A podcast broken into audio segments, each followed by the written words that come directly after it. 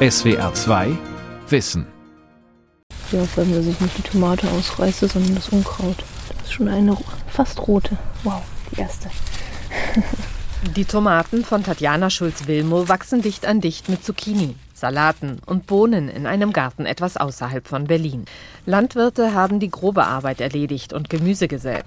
Im Mai hat die Hobbygärtnerin Hacke und Schaufel übernommen. Die Pflege ist nun ihre Sache. Heute ist es recht feucht. Geht es sehr viel leichter, als wenn der Boden so hart und trocken ist, dann wird es immer schwierig. Am Rande der Beete hat die rund 40 Jahre alte Frau ihre Ernte aufgetürmt. Kräuter, Bohnen, Kartoffeln, Zucchini, rote Beete und Mangold. Für 250 Euro pro Saison darf Schulz-Wilmo die Gartenparzelle pflegen und das Gemüse mit nach Hause nehmen. Agrarwende von unten. Bürger machen Landwirtschaft. Von Stefanie Eichler. Ich glaube, so wie wir es hier machen, das ist halt relativ arbeitsintensiv. Das kann sich vielleicht ein professioneller Anbauer nicht unbedingt alles so leisten. Da ist es dann vielleicht nicht wirtschaftlich, das so mit so viel Liebe und so viel Arbeit, so viel Aufwand zu betreiben. Hier kann jeder seinen eigenen Beitrag dazu leisten, einfach Qualität zu produzieren. Viele Bürger und Bürgerinnen engagieren sich in der Landwirtschaft weil ihnen Gärtnern Spaß macht und weil sie wieder mitbestimmen wollen, wie ihr Essen produziert wird. Hier ist noch Basilikum. Da sieht man schon Blütenansätze. Und wenn der blüht, dann wird er schnell bitter. Deswegen sollte man die vorne abknipsen, also die Spitzen. Aber auch nicht so viel, dass man es nachher nicht mehr verarbeiten kann. Einmal in der Woche fährt Tatjana Schulz-Wilmow nach der Arbeit raus aus Berlin in ihr Gärtchen. Es liegt nicht weit entfernt von den letzten Hochhäusern an der südlichen Stadtgrenze. Eine Stunde lang ist Schulz-Wilmow mit dem Bus unterwegs. Für den Weg nach Hause benötigt sie noch einmal so viel Zeit. Viel Engagement ist gefragt, wenn Großstädter ihr Gemüse selbst ernten wollen. Auch die Arbeit auf den Beeten ist anstrengend, obwohl die Hobbygärtnerin daran gewöhnt ist, mit den Händen zu arbeiten. Sie ist Keramikerin. Ich meine, manchmal tut natürlich der Rücken weh oder man hat erstmal keine Lust und man denkt, ah, muss ich doch noch Unkraut hacken heute, aber das ist nach einer Viertelstunde vergessen und dann ist man einfach draußen in der Natur und man hat diese ganzen Pflanzen um sich, die man hegt und pflegt seit Wochen und Monaten. Und es ist einfach schön und wenn man geht, geht es einem gut, glaube ich. Ich glaube, es ging mir noch nie schlecht, wenn ich hier weggegangen bin vom Acker. Ihr Acker hat die Form eines Tortenstücks und ist Teil eines kreisförmigen Gartens. Außen ragen Sonnenblumen und Mais in die Höhe. Am Mittelpunkt wachsen Kräuter, dazwischen rund 50 verschiedene Gemüsesorten. Der Betreiber dieser Selbsterntegärten hat hier zehn solcher Gartenkreise angelegt, für insgesamt 200 Hobbygärtner. Zum Einstieg ist es eine gute Sache, weil halt schon relativ viel vorbereitet ist für Leute, die jetzt ganz unerfahren sind. Dann braucht man jetzt noch nicht so viel Wissen am Anfang, sondern man sieht das dann schon, was zu tun ist. Bis in den Herbst muss Schulz-Wilmo so gut wie kein Gemüse kaufen. Meist erntet sie sogar mehr, als sie selbst essen kann. Sie weckt die Überschüsse ein. Eines Tages möchte sie in der Lage sein, selbstständig Gemüse anzubauen. Auf Workshops, die hier draußen angeboten werden, kann sie jetzt schon ihr Wissen vertiefen. Sie zieht geblümte Gartenhandschuhe an und legt Pflanzenabfälle auf nackte Erde. Der Sommer ist heiß und sie möchte den Boden davor schützen, auszutrocknen. Bisher hat das gut geklappt. In ihrem Gemüsegarten lernt Schulz-Wilmow am meisten durch Ausprobieren. Weil ich denke, das ist etwas, was man eigentlich wissen sollte, wie es funktioniert. Und ich glaube, dass wir Modelle für die Zukunft brauchen, wo wir unser Gemüse anbauen. Es macht einfach keinen Sinn, jetzt hier wächst alles und wir importieren so viel, aus Spanien kommt ganz viel. Und es ist, glaube ich, nicht nötig. Wie die Hobbygärtnerin wünscht sich eine große Mehrheit der Bundesbürger eine andere Landwirtschaft. Das geht aus dem aktuellen Ernährungsreport des Landwirtschaftsministeriums hervor. Rund 80 Prozent der Befragten möchten, dass Milch, Eier, Brot, Gemüse und Obst aus der Region kommen. Durch Corona ist dieser Trend gestiegen. Vermutlich, weil wir mehr darauf vertrauen, dass wir auch in Krisenzeiten genug zu essen haben, wenn die Lebensmittel in der Nähe hergestellt werden. Genau, was ich auch immer sehr schön finde, ist dann Mangold mit diesen bunten Blattrücken in dunkelrot und leuchtend gelb.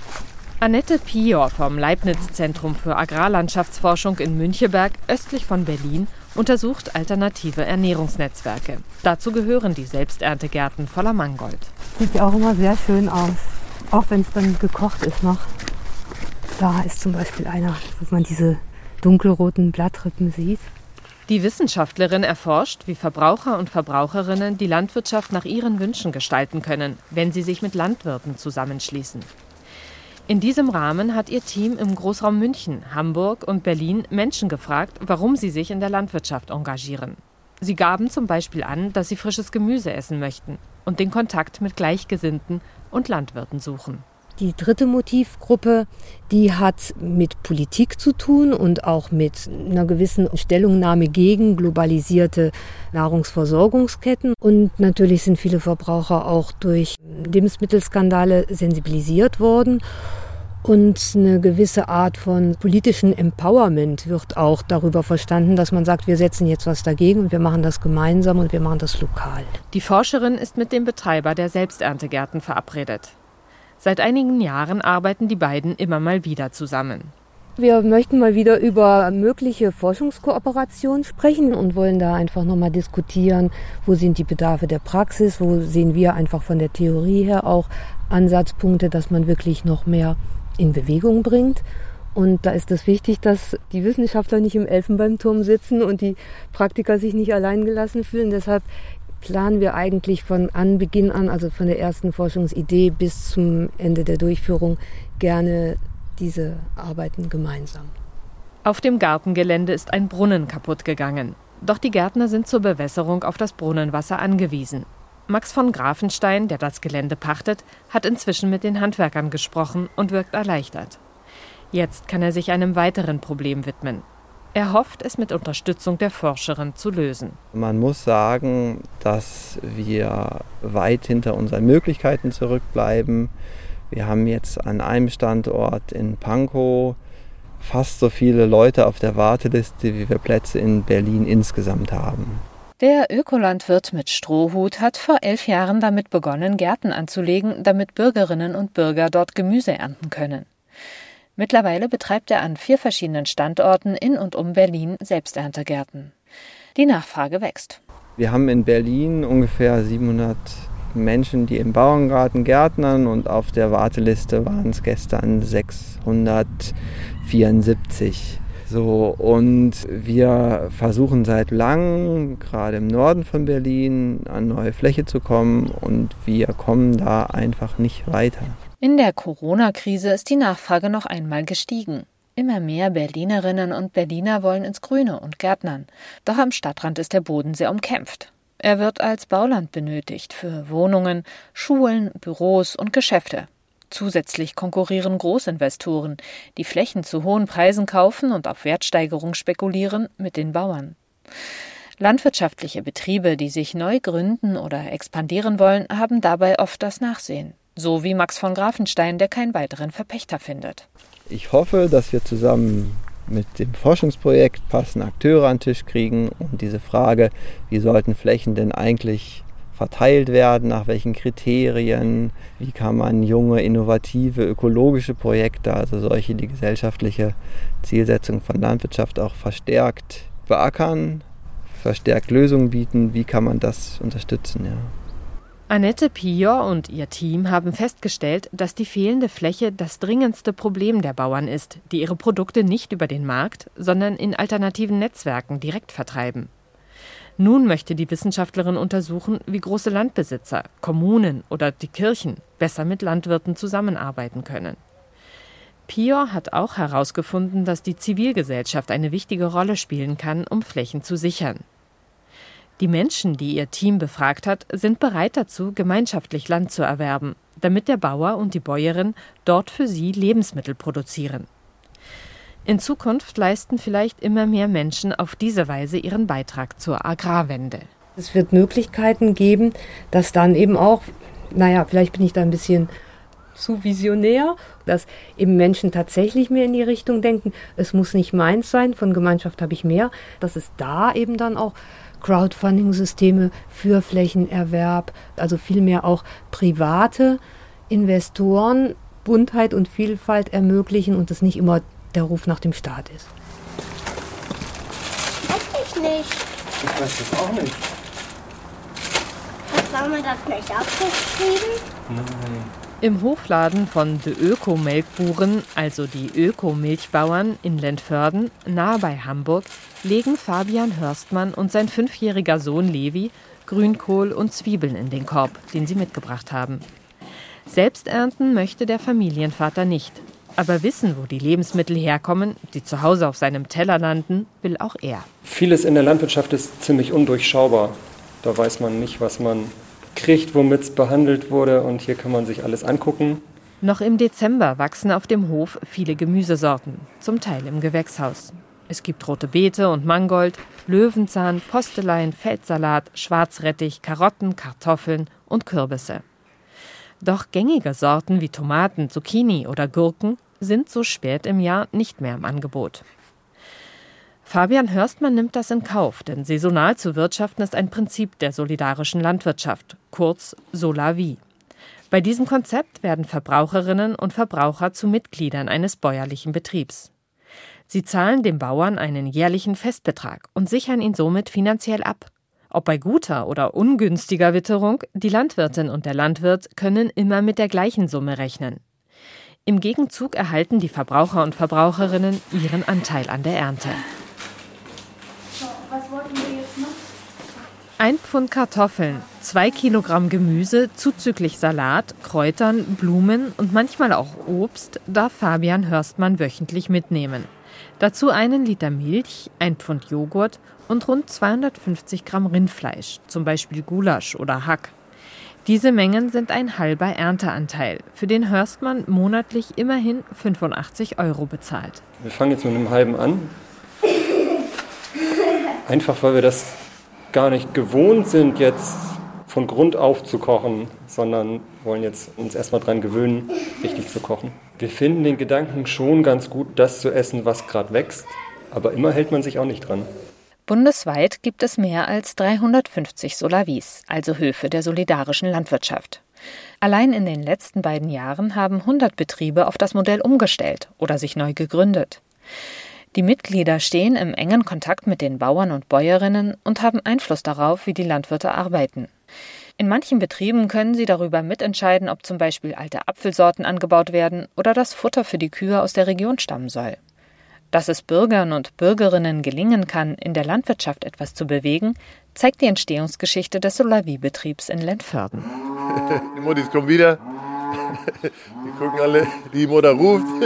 Der Landwirt Hans Möller kontrolliert einmal am Tag, ob es seinen Kühen gut geht. Gerade kommen sie vom Melken in den Laufhof zurück. Die Kälber warten schon. Möller schaut genau hin, ob eine Kuh lahmt. Dann müsste er außer der Reihe eine gründliche Klauenpflege durchführen. Doch es ist alles in Ordnung. Einen Teil seiner Milch verkauft Bauer Möller seit Jahren in Supermärkten. Bei Verkostungen kommt er mit den Kunden und Kundinnen ins Gespräch. Dabei ist eine Idee entstanden, die das Leben auf dem Hof komplett umgekrempelt hat. Das Leben der Menschen, vor allem aber das der Kühe und Kälber. Kalb und Kuh haben in den ersten Lebenswochen sehr engen Kontakt. Die Kuh ist immer sehr bedacht, dass das Kalb in der Nähe ist. Haben wir bei der gemerkt, die hat ein junges Kalb, die schwarze, wo es jetzt saugt. Die ruft erst sofort, wo es jetzt wieder kam, wo bist du? Ne? Und dann nachher, so nach 10, 14 Tagen, wird die Kuh ein bisschen entspannter, lässt dem Kalb mehr Raum. Bei Bauer Möller ist die Kälberaufzucht muttergebunden. Ein paar Monate lang bleiben Kuh und Kalb zusammen. Das ist artgerecht. Üblicherweise werden die Kälber am ersten oder zweiten Lebenstag von ihren Müttern getrennt, selbst im Ökolandbau. Doch weil sich Möller viel mit seinen Kunden unterhält, hat er gemerkt, wie wichtig ihnen eine artgerechte Haltung ist.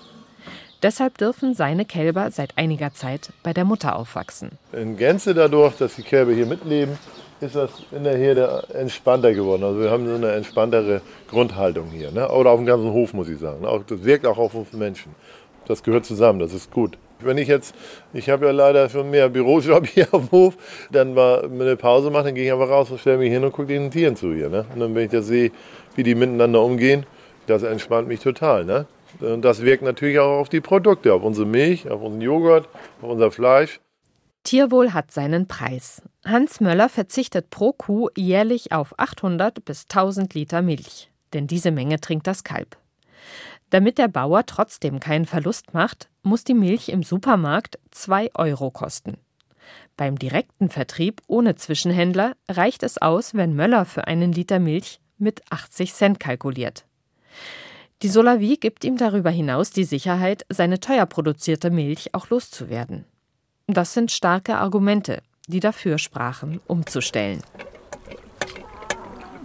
Auf der Kuhweide repariert Möller die Trinkanlage. So, jetzt könnt ihr saufen, Mädels. Na, wenn ihr Wasser saufen wollt, jetzt. Gehen wir mit der Schnauze gegen, drücken nach vorne und dann kommt Wasser. Schon die kleinen Kälber lernen, wie es geht, indem sie den Großen zusehen. Wenn die Kälber mit auf die Weide kommen, werden sie regelrecht sozialisiert. Studien haben ergeben, dass sie die Signale anderer Kühe besser verstehen und so beispielsweise Kämpfe vermeiden. Darüber hinaus hat die Weidehaltung an sich viele Vorteile. Wenn jetzt die Rinder auf der Weide sind, hinterlassen sie ihre Kuhfladen, davon leben wieder Insekten, da wieder von Vögeln. Also Weidehaltung äh, fördert die Biodiversität in der Natur. Also ein Rind hat einen festen Platz in der Natur, um diesen Biorhythmus auch aufrechtzuerhalten. Also wenn man das alles mit in Betracht zieht, dann macht es keinen Sinn, die Rinder im Sommer im Stall zu halten. Möller bedauert, dass bei der Rinderhaltung oft unter den Tisch fällt, welche Rolle Weidehaltung für die Artenvielfalt spielt. Er weiß, dass die Landwirte im Allgemeinen eine ganz andere Sorge umtreibt. Was kostet ein Liter Milch zu produzieren und wie kriege ich das am günstigsten hin? Und das ist natürlich in großer Haltung mit ganz viel Stückzahlen, um die Gesamtkosten zu drücken, um der Industrie eine ganz billige Milch zu liefern. Möller ist es geglückt, dabei nicht mehr mitzumachen. Vor Jahren stieg er bereits auf Ökolandbau um und nun auf die solidarische Landwirtschaft. Sein Solavi-Betrieb zählt jetzt mehr als 50 Mitglieder. Sie kommen regelmäßig zu ihm auf den Hof. Es bleibt ja nicht nur beim Plausch, also da sind Freundschaften daraus entstanden und das befruchtet unseren Hof äh, ungemein. Ne? Also auch uns. Wir wissen, wir machen das Richtige. Ne? Weil es gibt dankbare Leute, die unsere Sachen gerne nehmen ne? und auch einen angemessenen Preis dafür bezahlen. Nicht immer läuft es so harmonisch. Es gibt auch Konflikte und manche Solavi-Betriebe scheitern, weil die Interessen zu weit auseinander liegen. Vieles hängt davon ab, wie viel Erfahrung in der Landwirtschaft ein Bauer oder eine Bäuerin mitbringen. Möller betreibt seinen Hof seit Jahrzehnten. Nicht nur ihm tut die neue Betriebsform gut. Sie trägt auch zu mehr Abwechslung auf dem Teller bei.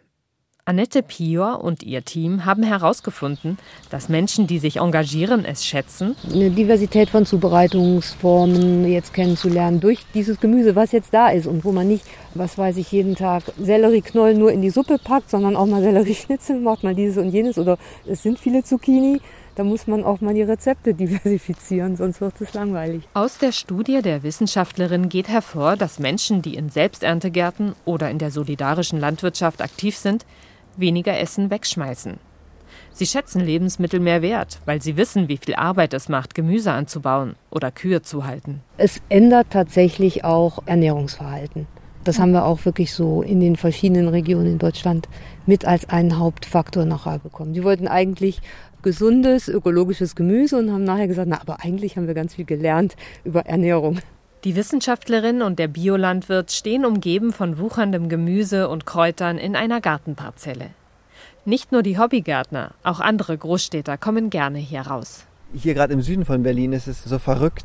Also wir haben irgendwie dieses enorme Ballungsgebiet und das hört wie mit dem Lineal gezogen auf und dahinter fängt quasi gleich die Agrarsteppe an. Und mein Verpächter, der Werner Mette, hat immer das Problem, dass er Sofas im Acker hat und drei Meter breite Trampelpfade durch den Acker. Für ihn ist das total blöd, aber die Menschen suchen Erholungsräume. Max von Grafenstein findet, dass die Menschen mit ihren Sofas die Landwirtschaft mitgestalten. Man sollte nicht gegen sie vorgehen, sondern auf sie eingehen, sagt er, während Annette Pior im Nicken zustimmt. Eigentlich müssten wir dahin kommen, dass wir sagen, wir haben dieses Interesse. Das ist hier ein Kilometer entfernt, da wohnen Millionen Menschen.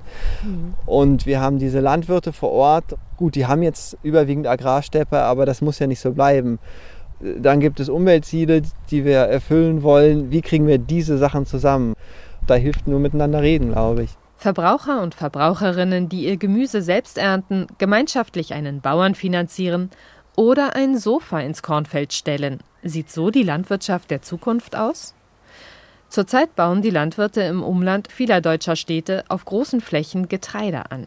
Doch so gesund Vollkorngetreide auch sein mag, der Anbau ist häufig ein vernichtender Eingriff ins Ökosystem Acker. Es werden große Mengen Stickstoffdünger und Pestizide ausgebracht. Sie zerstören den Lebensraum von Laufkäfern, Pilzen, Schnecken, Rebhühnern und Feldhasen. In der Landwirtschaft gilt immer noch, Hauptsache der Acker bringt hohe Erträge.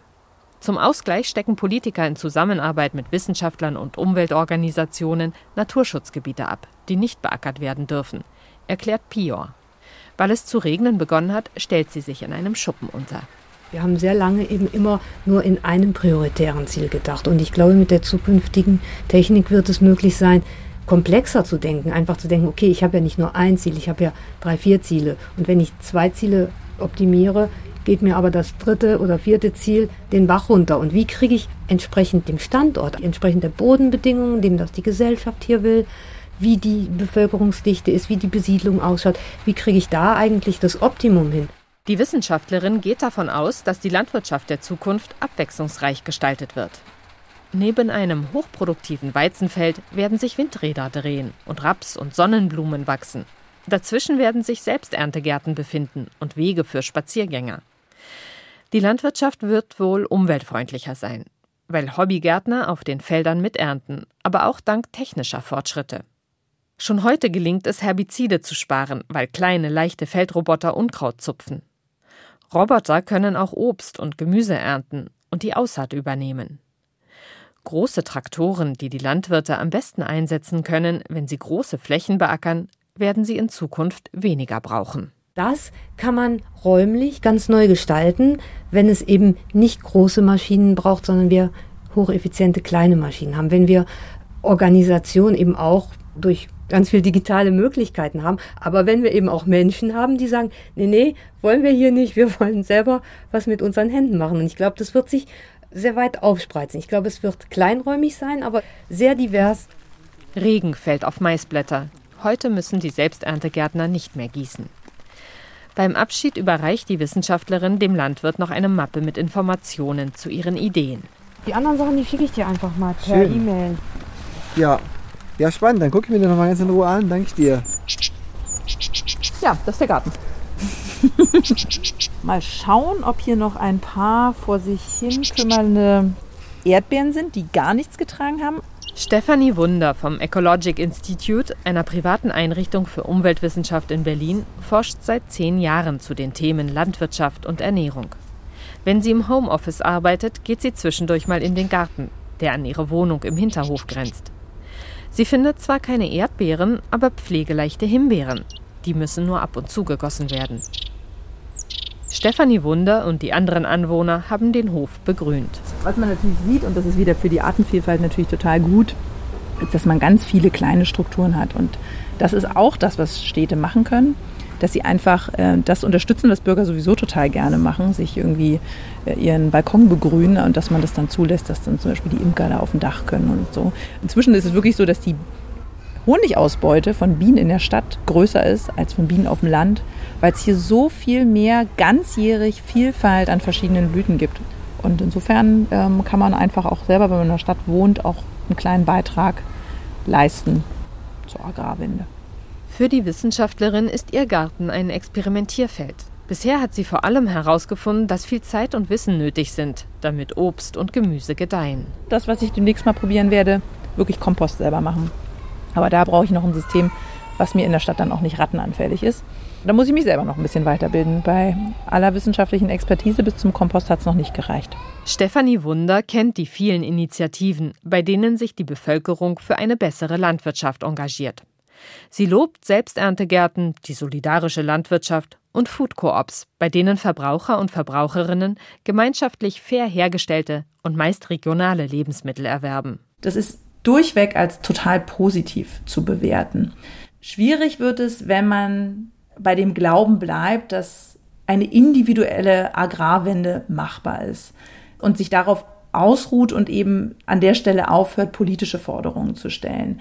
Die kompletten Marktanreize gehen leider in komplett andere Richtungen. Und diese Marktanreize richtig zu setzen, ist Aufgabe der Politik.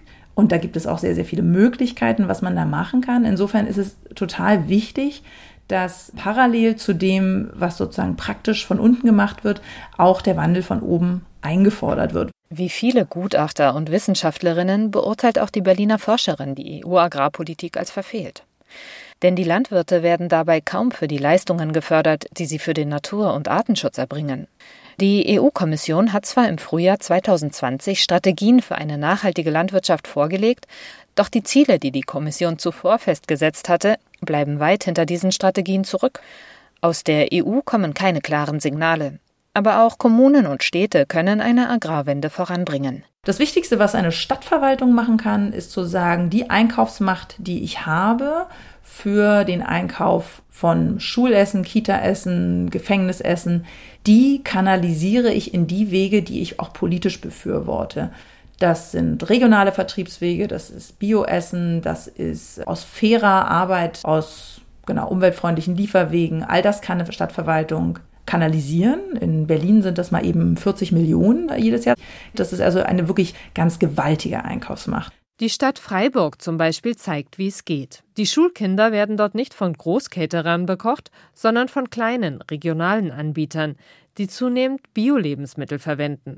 Für Stefanie Wunder steht fest, eine Agrarwende kann nur funktionieren, wenn die Kommunen mitziehen und es obendrein eine Ernährungswende gibt. Weil es ist nicht einfach nur das bessere Fleisch, was dann die Lösung ist, dieselbe Menge, aber besser. Da würde man sich irgendwie sogar wieder ins eigene Knie schießen sozusagen, weil natürlich braucht Bio mehr Platz. Die Tiere fressen länger ihr Futter, bevor sie dann schlachtreif sind. Es ist dann eben nicht das schnelle Masthuhn, was nach sechs Wochen geschlachtet werden kann, sondern das lebt dann länger.